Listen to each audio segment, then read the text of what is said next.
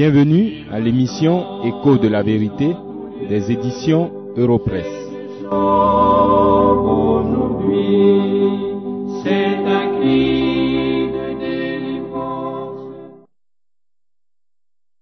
Dans l'émission précédente, nous avons commencé l'étude du texte de l'évangile de Marc, chapitre 3, les versets 20 à 35.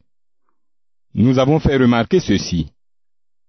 Bien qu'aux yeux de Dieu, il n'y ait que deux catégories de personnes dans le monde, les élus et les réprouvés, ce texte de l'évangile de Marc nous présente trois réactions à l'évangile. Ces réactions ne sont cependant pas la réponse définitive à l'évangile. En effet, l'on peut passer d'une réaction à une autre sans que cela change le dessein d'élection de Dieu.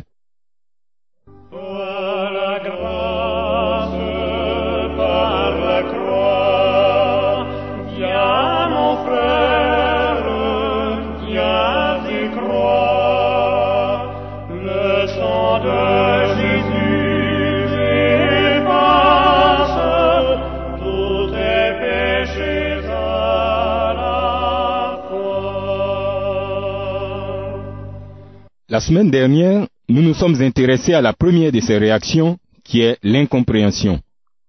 Elle est manifestée par les parents de Jésus, et nous l'avons vu dans les versets 20 à 21 et dans le verset 31. Nous avons conclu l'étude en disant que nous, les enfants de Dieu, devons traiter les personnes qui manifestent de l'ignorance et de l'incompréhension avec douceur et compassion, en continuant de leur annoncer l'évangile de Jésus-Christ et en priant pour elles. Dans l'émission d'aujourd'hui, je vais parler des deux autres réactions à l'Évangile. Mais écoutons d'abord ce morceau de musique.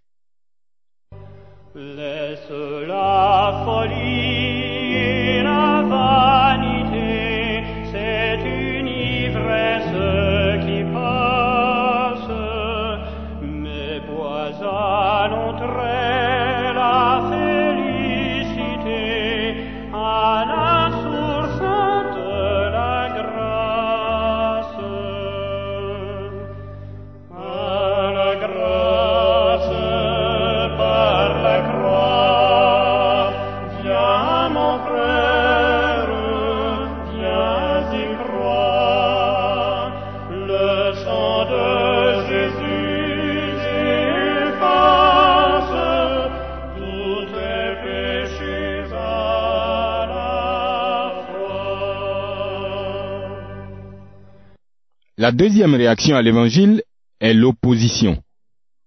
Elle est décrite dans les versets 22 à 30 du chapitre 3 de l'Évangile de Marc. Je vous lis quelques-uns de ces versets. Les scribes qui étaient descendus de Jérusalem dirent, Il est possédé de Belzébul, parlant de Jésus. C'est par le prince des démons qu'il chasse les démons. Jésus les appela et leur dit, sous forme de parabole, Comment Satan peut-il chasser Satan Je vous le dis en vérité, tous les péchés seront pardonnés aux fils des hommes, et les blasphèmes qu'ils auront proférés. Mais quiconque blasphémera contre le Saint-Esprit n'obtiendra jamais de pardon. Il est coupable d'un péché éternel. Jésus parla ainsi parce qu'il disait, il est possédé d'un esprit impur. Cette opposition est manifestée ici par les scribes qui faisaient partie des chefs religieux. Nous constatons malheureusement dans les quatre évangiles que l'opposition la plus forte au Seigneur Jésus-Christ et à son ministère est venue des chefs religieux. Ainsi, ceux qui avaient le privilège et la responsabilité de montrer à tous le droit chemin, en leur enseignant la vérité éternelle de Dieu, sont devenus eux-mêmes les premiers adversaires et ennemis de cette vérité qu'est Jésus-Christ le Fils de Dieu. Bien sûr que cela est triste, mais le plus grave est que la situation est la même aujourd'hui encore. Les chefs religieux les plus en vue ne sont pas des prédicateurs de Jésus-Christ, le chemin, la vérité et la vie. Ils correspondent à la description des irréligieux que nous lisons dans 2 Timothée 3 verset 5. Ayant l'apparence de la piété, mais reniant ce qui en fait la force. Ces ennemis de la croix de Christ se reconnaissent par leur habillement, par les titres qui leur sont donnés, et par les honneurs qui les accompagnent. C'est tout ce qui fait d'eux des hommes de Dieu, comme on les désigne maladroitement, puisqu'ils rejettent l'Évangile. Comment se manifeste leur rejet de l'Évangile et leur opposition à Christ, le Fils de Dieu? Nous remarquons que ces chefs religieux ne croient pas et n'enseignent pas les vérités fondamentales de l'Évangile. D'abord, malgré leur discours et parfois les déclarations de leur confession de foi, ils nient la divinité de Christ. Ils n'ont peut-être pas le courage des scribes pour déclarer que Jésus est possédé de Belzébul, le prince des démons. Mais ces chefs religieux traitent le Sauveur exactement comme les scribes l'ont traité. Sinon, pourquoi ne croient-ils pas et n'enseignent-ils pas la parole, les saintes écritures que Dieu a données à son Église? Ensuite, ces chefs religieux ne croient pas que le salut des pécheurs est en Jésus-Christ seul. C'est pourquoi, contrairement à la déclaration des Écritures dans le livre des Actes des Apôtres, au chapitre 4, verset 12, il n'y a de salut en aucun autre, et cela pour parler de Jésus-Christ, ces chefs encouragent les hommes à compter sur leurs propres œuvres, leur pèlerinage, leurs œuvres sociales, et tout ce qui va dans ce sens, pour être agréable à Dieu. En agissant ainsi, les chefs religieux de nos jours et ceux qui leur sont fidèles montrent bien qu'ils sont les héritiers des scribes et pharisiens qui rejetaient le Messie. Ils mettent tout en œuvre pour accuser et attaquer le Seigneur Jésus et pour s'opposer à l'œuvre de Dieu. Vous pouvez lire encore un exemple de cela dans l'évangile de Marc au chapitre 3, le verset 1 à 6. Mais comment les enfants de Dieu doivent-ils traiter ces ennemis de la croix? Nous devons toujours les traiter avec amour, mais fermeté et en les avertissant. N'est-ce pas ce que faisait notre Maître? Le Seigneur Jésus ne chassait jamais ses adversaires et ennemis. Il a même laissé Judas lui donner le baiser de trahison. Mais ce sont ses ennemis plutôt qui s'éloignaient eux-mêmes de Christ. Le Seigneur Jésus parlait cependant avec fermeté à ses adversaires. Il les avertissait du danger d'être éternellement séparés de Dieu s'ils ne croyaient pas en son Fils. Ainsi, dans le texte que nous étudions, Jésus parle du blasphème contre le Saint-Esprit qui est le péché éternel. Quiconque refuse de se convertir et de croire en Christ, malgré toutes les occasions que Dieu lui donne, s'endurcit chaque jour davantage. Et s'il meurt dans cet état, il passera l'éternité en enfer sous l'ardente colère du Dieu saint. C'est pourquoi, cher ami qui m'écoute, je te supplie de regarder à Jésus-Christ et de croire en lui comme le seul sauveur de ton âme. Lui seul a payé le prix du péché pour tous ceux qui croient en lui.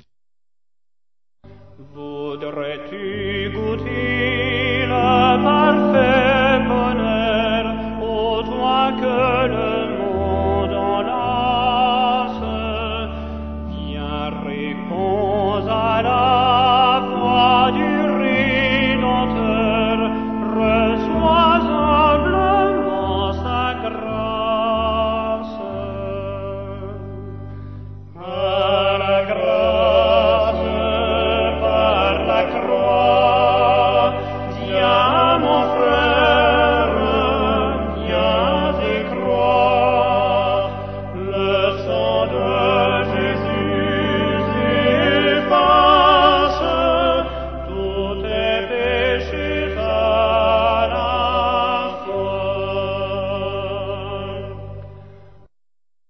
troisième et dernière réaction à l'évangile que nous relevons est la foi ou l'acceptation du Seigneur Jésus.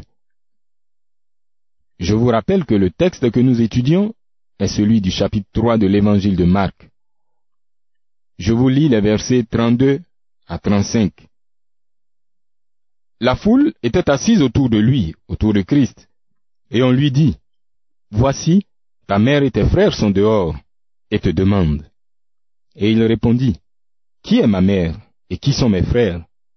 Puis, jetant les regards sur ceux qui étaient assis tout autour de lui, Voici, dit-il, ma mère et mes frères. Car quiconque fait la volonté de Dieu, celui-là est mon frère, ma sœur et ma mère. Ces versets nous enseignent que les vrais parents de Jésus-Christ, c'est ceux qui font la volonté de Dieu. Faire la volonté de Dieu, qu'est-ce que c'est? L'apôtre Jean répond avec précision dans le chapitre 6 de son évangile. Je vous lis le verset 29. Jésus leur répondit, L'œuvre de Dieu, c'est que vous croyiez en celui qui l'a envoyé. Et puisque l'œuvre de Dieu est conforme à sa volonté, le verset 40 déclare, La volonté de mon Père, c'est que quiconque voit le Fils et croit en lui ait la vie éternelle. Amis auditeurs, retenez bien ceci. Faire la volonté de Dieu, ce n'est pas simplement lire la Bible et prier. Ce n'est pas non plus fréquenter régulièrement un lieu de culte.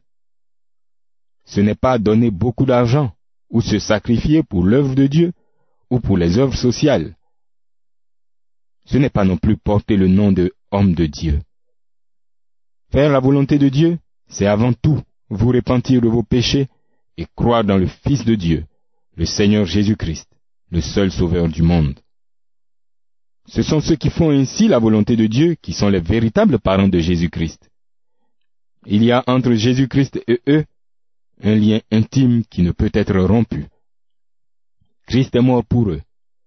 Ils ont le même Père que Christ et sont donc enfants de Dieu. Christ leur donne son esprit. Christ intercède pour eux et les garde. Quel immense privilège pour un pécheur d'être appelé enfant de Dieu. Toi aussi, tu peux devenir frère de Jésus-Christ si tu te répands de tes péchés et si tu crois en Christ de tout ton cœur. Fais-le à cet instant même, car ton cœur pourrait s'endurcir et te conduire en enfer.